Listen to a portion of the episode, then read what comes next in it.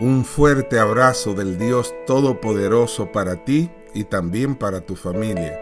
Te saluda el pastor Andrés Samuel Reyes.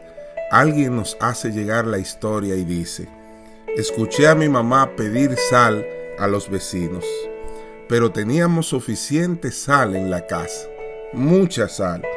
Le pregunté a mi mamá por qué le pedía sal a los vecinos y me respondió lo siguiente porque nuestros vecinos no tienen mucho dinero y muchas veces nos piden algo. De vez en cuando también les pido algo pequeño y económico para que sientan que nosotros necesitamos de ellos.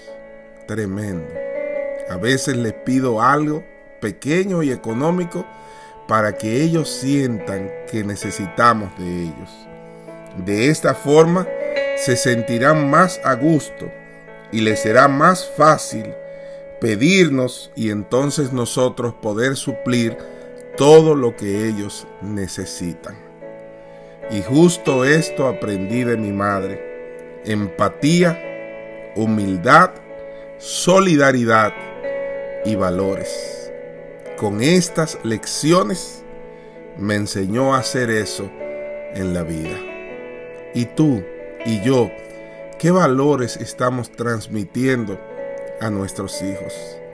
Esta es una historia extraordinaria para que nosotros aprendamos que de cosas pequeñas podemos transmitir valores extraordinarios a nuestros hijos que están a nuestro lado.